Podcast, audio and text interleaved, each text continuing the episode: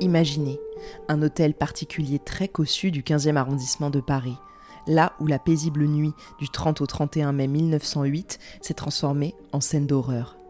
Dans la saison 5 de Crimes oubliés, nous explorerons ensemble les circonstances troubles entourant un double meurtre qui a secoué la société parisienne de la belle époque.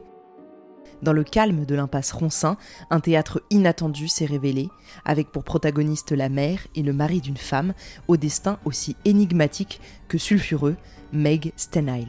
Ligoté, bâillonné, c'est a priori un cambriolage qui a très mal tourné. Le parcours de Meg, marqué par des flirts audacieux et des ambitions sociales toujours plus élevées, l'a conduit à un mariage tumultueux avec Adolphe Stenheil, un peintre jaloux de la beauté et de la réussite de sa femme.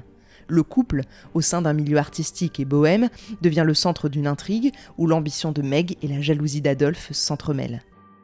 Dans l'éclat des soirées artistiques et des relations avec les personnalités les plus influentes de l'époque, Meg cache derrière cette façade brillante une histoire complexe de manipulation et d'amours interdits. Meg, le point d'orgue de cette affaire, est-elle la victime d'une conspiration ou la manipulatrice derrière les crimes? Rendez-vous la semaine prochaine pour le premier épisode de la saison 5 de Crimes oubliés, l'affaire Stanile.